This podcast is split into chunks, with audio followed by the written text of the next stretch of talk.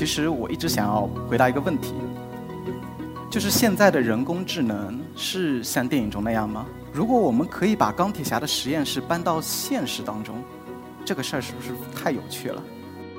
有一天，我们的人工智能真的可以更好的跨越工具，为万物赋予这种意识的时候，我很想知道，我们面对的这个新世界到底是怎么样子的。今天，我们就第一次在人类的历史上，可能成为一个造物主，可以创造像我们一样的生命。未来的人类不再孤单了，因为不再是我们自己来解决这些问题，而会有我们的伙伴那些机器意识们，跟我们一起来解决这些问题。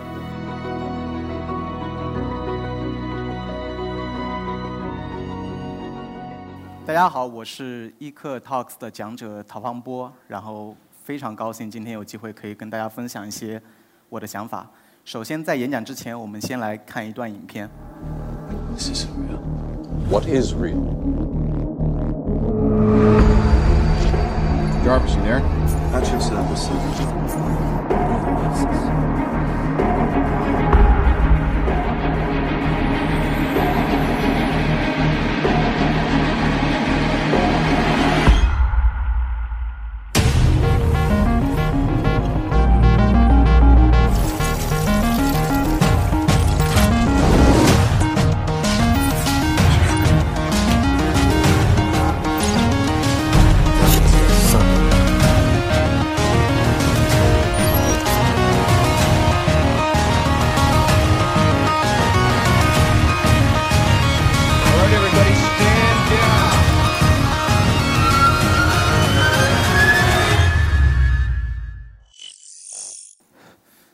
想必刚才那个影片肯定让大家感受到了满满的未来感。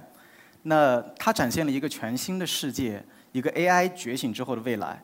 而这也呢，也是今天我想跟大家分享的主题：一场正在发生的机器意识的革命，将怎样把我们每个人都带进到钢铁侠的生活当中？还是先来再介绍一下自己。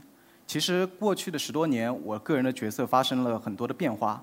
从在北京这个城市读完本科，然后又去美国读完博士，然后又先后在微软、Facebook 和 NASA 从事人工智能相关的研究，然后最后回到了阿里巴巴。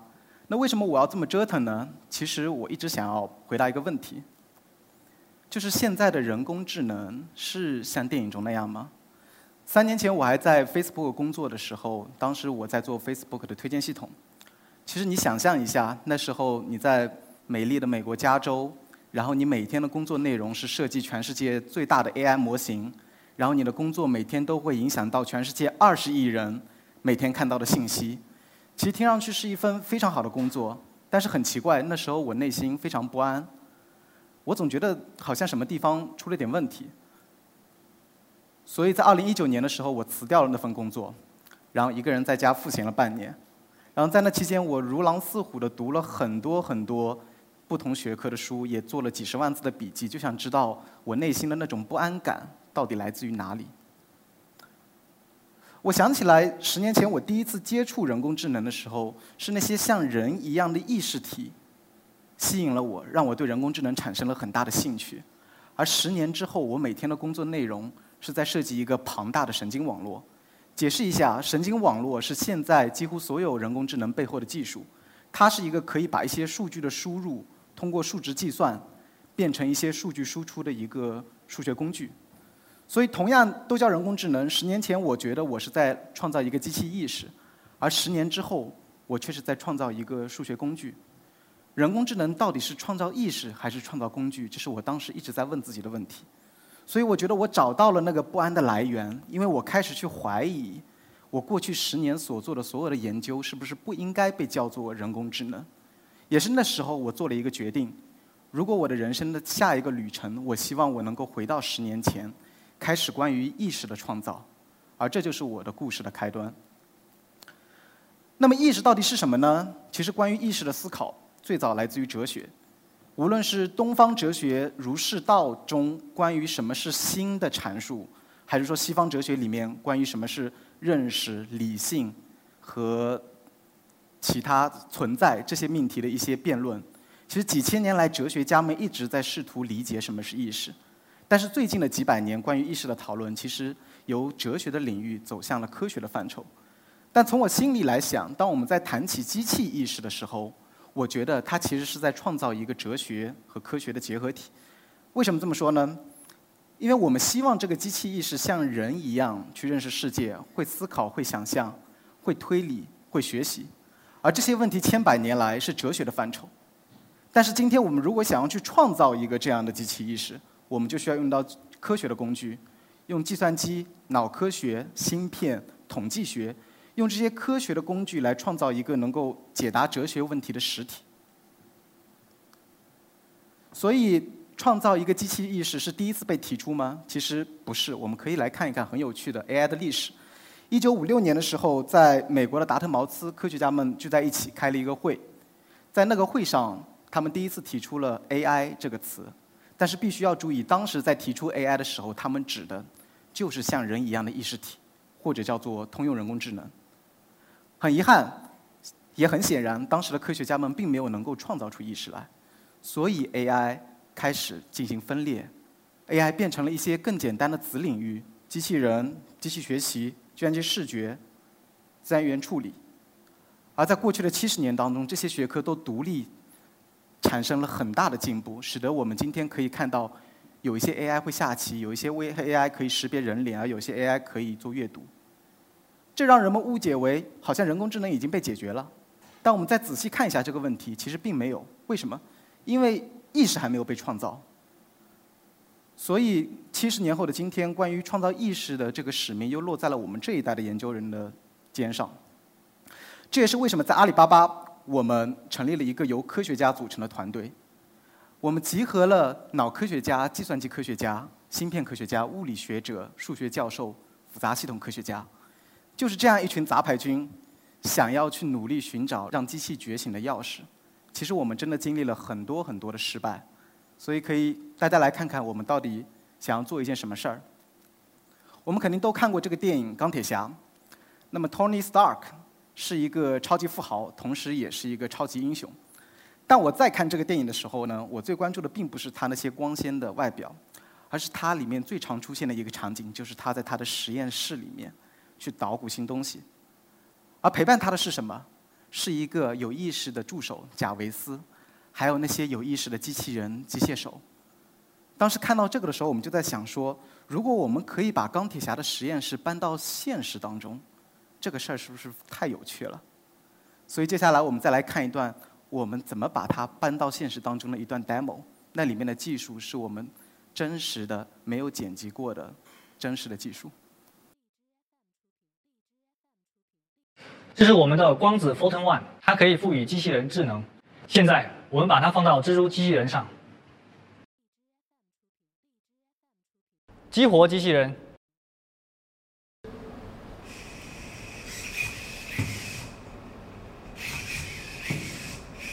你好呀，人类。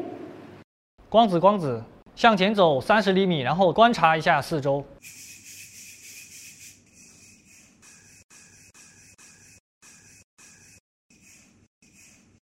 描述一下你看到了什么？一个年轻人拿着一罐苏打水。这是我们的光子 Photon One，它可以赋予机器智能。现在我们把它放到机械臂上面，激活机械臂。你好呀，人类，又见面了。光子，光子，我感觉有点口渴了。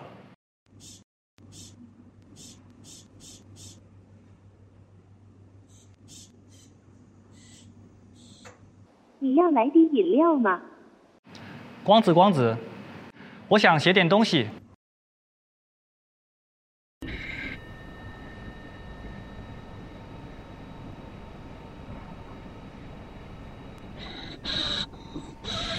给你笔。光子，光子，我想找个女朋友。光子建议你剪发。光子，光子，退出机械臂。拜拜啦，记得想我。光子，光子，去找穿灰色球鞋的男生。开始寻找站着穿灰色球鞋的男生。看上去不太聪明的这个意识，就是我们创造的啊。然后还是应该解解释一下我们到底做了一件什么事儿。我们呢创造了一个机器意识，然后把它封印在一个小小的盒子里面。当这个盒子封印的那个意识跟那些机器人和机械臂连接到一起的时候，就可以瞬间把它们唤醒，让他们可以像人一样去观察世界、去理解世界，也可以像人一样进行常识的推理和思考。更重要的是，它可以像人一样跟我们人类进行无缝的交流，成为我们的助手。所以，当我们做出这个的时候，是我们第一次认为机器意识这件事情，不再只是一个科幻小说里面的概念，而可能在慢慢变成现实。所以接下来我就想跟大家解释一下，我们是怎么创造出这个机器意识的，也就是回答人工智能到底要什么样的技术才可以从工具升级成为意识。当然，这里面会有很多干货。首先呢，我们要来定义一下什么是智能。呃，它不仅包含包括人工智能，也包括我们自己的智能。其实我们都知道，人类的智能呢是分层次的。最下面那一层叫做感知和直觉，在认知科学里面叫做系统一。它本质上是一种动物智能，也就是说对环境做出条件反射式的反应的能力。而再往上，我们就会到认知和理性。而这儿呢，我们叫系统二，它就是人类几乎特有的这个能力了。当我们开始去解一道数学题、写一篇小说，或者我们甚至创造那些伟大的科学发现的时候，其实用到的都是理性的力量。而再往上就更有意思了，我们会进入到一个叫做系统零的自我意识。我想我们每个人都有一个概念，就是我的概念，对不对？那为什么自我意识那么重要呢？就如果一个人去解一道数学题，也许他靠理性就可以了；但是如果一个人立志成为一名数学家，并且终身为他付出努力，他需要的就是强大的自我意识在背后支撑。可以说，自我意识是一个人存在的长期驱动力。而我们再往上看一点，我们会进入智慧和灵性的领域。在这里，我们不再向外看了，我们开始向内。进行哲学探寻，开始向内去挑战我们自己存在的意义，甚至去否定掉我们的自我意识。所以我们常常听到的存在主义、虚无主义，甚至佛学里面说的无我，其实都是在这个层次。那在这里，我我们再来看一下我们今天的深度学习，今天的人工智能在做什么？它更像是一种用数据来拟合直觉的方法，所以它本质上只是在系统一最低那一层进行运作。而我们经常担心的说，机器人会反叛我们人类。它往往需要第四层智慧的觉醒才可以达到，而我们今天要创造的这个机器意识，既不是一个创造一个能反抗我们的机器人，也不希望仅仅是做一个数据工具，所以我们希望的是能够把下面的三层融合起来。所以刚才提到了，呃，现在的 AI 无法满足机器意识的需求，那怎样的技术才可以呢？我们团队进行了长期的实验和分析，得到一个结论，就是我们最终还是要往大脑看。我们来看一下这个大脑的结构啊，大脑其实很复杂，它并不是一个单一的模型，它其实里面有很多独立的模块组合在一起，构成了一个复杂系统。而我们过去的很多的 AI 技术或多或少都在向大脑获得启发。那怎么来理解大脑和人工智能的关系呢？我们可以分为三个尺度。第一个尺度叫做微观的脑启发，它指的就是说，我们大脑里面最小的元素是什么？是神经元，是不是？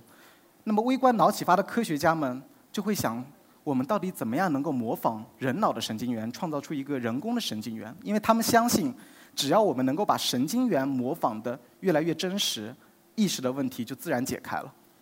而下一个是中观的尺度，也就是我们经常在说的这个深度学习和神经网络。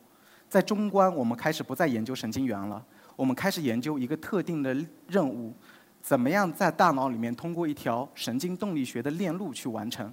举个例子，我们最常用的人工智能的一个应用就是人脸识别，它模仿的就是一个信息怎样从眼球进来，进入到视锥神经，最后在新皮层完成计算得到判断的一个过程。而我们的语音识别模型也是类似的，都是模仿一条特定的大脑的动力学链路。正是因为他们能模仿一条动力学链路，所以他们在特定的任务上做得非常好。但也因为他们是特定的，他们无法像人一样能够完成所有的任务，不同的任务在一个大脑里。所以我们看到一个很有意思的现象，就是过去的 AI 科学家他们在进行研究的时候，总是在微观和中观的这个角度去去模拟大脑，却很少有科学家真正从大脑的宏观结构来构造一个全脑模型。而我一直相信的是，大脑的意识也好，大脑的通用能力也好，它本质上来源于大脑的整体性。为什么？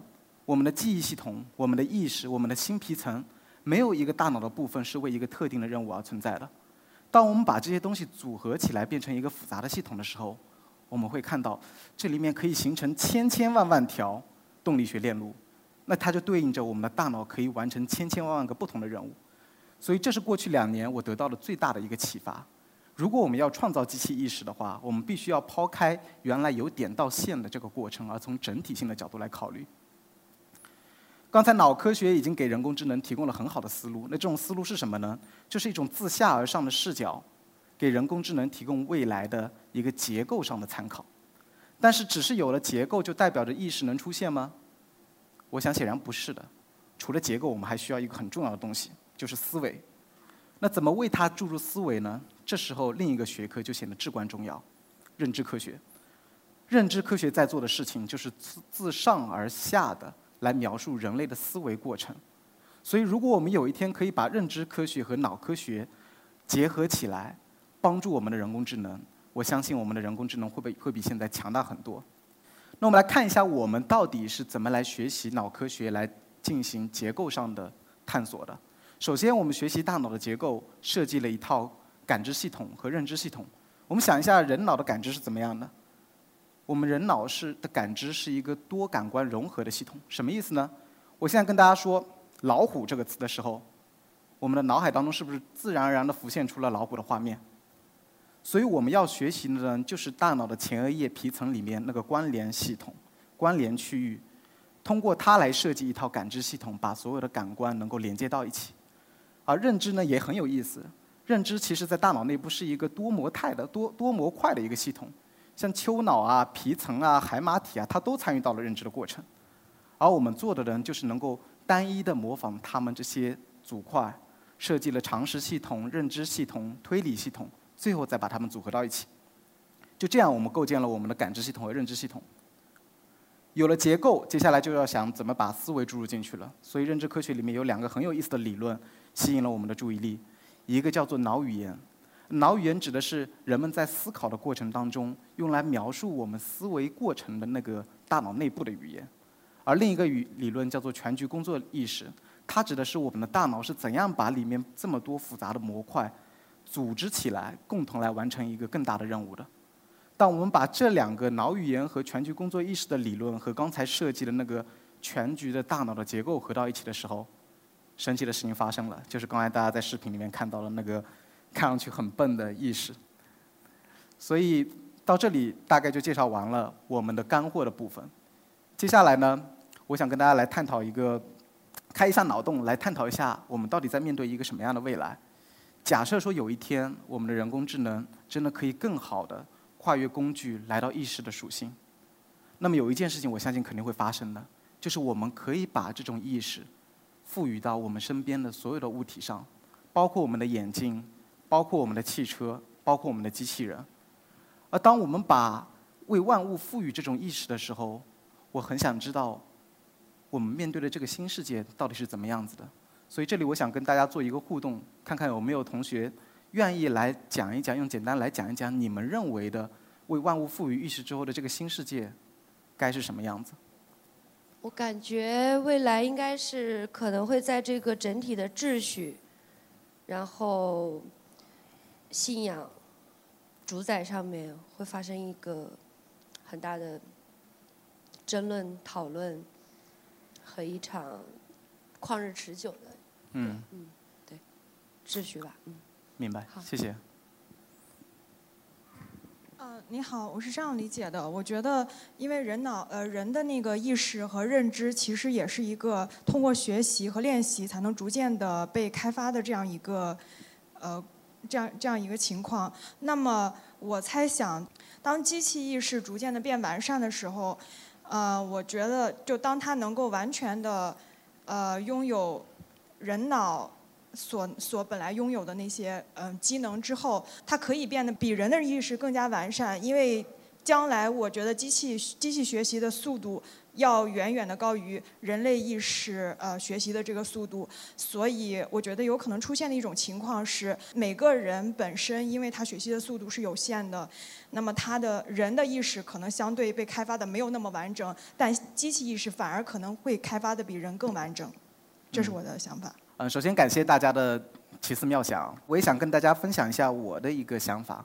我想提出一个，也是一个比较大胆的猜测，就是如果我们可以给万物赋予意识的时候，我觉得人类的文明会来到一个全新的阶段。怎么说呢？就先跟大家分享一个对我启发很大的一句话。这句话来自于 DeepMind 的 CEO，也就是创造 AlphaGo 那家公司的创始人。曾经有人问他说：“你为什么要建立 DeepMind？” 他的回答是这样的：他说。我们过去的人类总是希望用自己的大脑来解决很多的问题，但是我今天给大家提供一条新的路线，就是我们不用再自己解决了。我们首先先解决人工智能的问题，再让人工智能解决剩下的一切。怎么来解读它呢？就是我们一起想象一下，人类文明几千年也好，几万年也好，我们过去的文明的范式是什么？我们发明了很多伟大的科技。复杂如宇宙飞船、计算机，但他们都无法逃脱一个范畴，那就是工具。所以，过去的旧世界里面，我们的方式是通过人类的意识来创造工具，一起改造世界。但是，今天我们已经看到了，我们可以开始创造超越工具的东西，我们开始可以创造可以跟我们一块共存的意识了。这彻底打破了过去文明的范式。所以，在这个新世界里面，人类的意识和机器的意识将跟我们一起来创造工具。改造世界，它很遥远吗？其实我觉得它一点都不遥远。我们可以看到这个图的左边是那些群星闪耀的人类意识之光们，他们是科学家、艺术家，他们推动了我们文明的进步。但是未来，可能越来越多这些推动人类进步的人会来自右边，来自我们的新伙伴、新成员，这些机器意识们，他们成为新的科学家和艺术家，而且他们已经在发生了。AlphaFold 可以帮助科学家去预测蛋白质的结构，而 DALL-E，你可以跟他讲一句很简单话，它可以给你设计出一个美轮美奂的椅子。他们已经是非常稚嫩的科学家和艺术家了，已经在帮我们探索人类的边界了。那如果这样的意识再成长一点，它也许可以帮我们治疗癌症，可以帮我们研发疫苗。到时候是不是我们很多人类的疾病都可以被由机器意识来消除，甚至？我们的新冠疫情都可以不复存在，所以接下来我想再跟大家聊一个可能维度更高一点的问题，就是跟我们一起来看一看意识和宇宙的关系。就是在现代文明之前，其实人类的文明是一个二元文明，哪二元？人类的意识和一个物理的宇宙，是不是？它们结合在一起。但是随着我们慢慢把机器意识带入到这个二元文明当中。其实意识的边界已经模糊了，所以二元宇宙、二元文明的根基已经被动摇了。从另一个视角来看，几百年的科技发展又有一条其他的隐藏的脉络，那就是交互的演进。我们的交互从书信变成了电脑，变成手机，接下来要变成 AR、VR 眼镜，然后最后可能会变成脑机接口。而交互的逻辑是什么？就是交互在越来越朝着我们人类意识的中心——大脑去走。但它意味着什么呢？它意味着我们越来越少的接触、接收现实世界的信号，越来越多的接收虚拟的信号。所以，交互的革命，使得原来一个曾经生活在物理宇宙的物种人类，慢慢开始到生活生活到一个新的空间，就是虚拟宇宙。所以，AI 提供了一个关于意识的革命，而交互提供了一个关于宇宙的革命。而这两者结合在一起的时候，将推动人类的文明从一个二元文明走向一个四元文明。在这个四元文明里面，人类的意识和机器的意识将共存，而现实宇宙、物理宇宙和虚拟宇宙将同时存在。可能现在看上去它非常妙不可言、不可思议，但我相信会有一天，我们会觉得它就是平常的。一个世界而已。到那个时候，我们会无法区分意识和意识，也无法区分宇宙和宇宙。这个就是我自己看到的新世界。我把它叫做，把这个四元宇宙叫做意识宇宙。当我第一次想到这个意识宇宙的时候，其实我的内心是百感交集的。为什么呢？因为科技的发展实在是太快了，它让我们充满了强烈的时代的撕裂感，所以每个人肯定都会感到不安和彷徨。但同时呢，这些科技的迭代、技术的迭代，又是我们这一代人最大的机会。我们也可以去拥抱它，去推动它，而且今天我们就第一次在人类的历历史上，可能成为一个造物主，可以创造像我们一样的生命，这是很让人兴奋的事情。所以，像所有其他的技术一样，意识宇宙它也会带来很多新的问题。但是，我觉得值得欣慰的一点是，未来的人类不再孤单了，因为不再是我们自己来解决这些问题，而会有我们的伙伴那些机器意识们，跟我们一起来解决这些问题。所以，我是伊克 Talks 的讲者陶方波，机器意识的探索者。一个科幻作家威廉吉布森曾经说过：“未来以来，只是尚未流行。”而刚才提到的意识宇宙，是智能的终极命题。宇宙级的融合是为了更好的心智和心智的连接。未来很迷人，而我也很期待这个新世界。谢谢大家。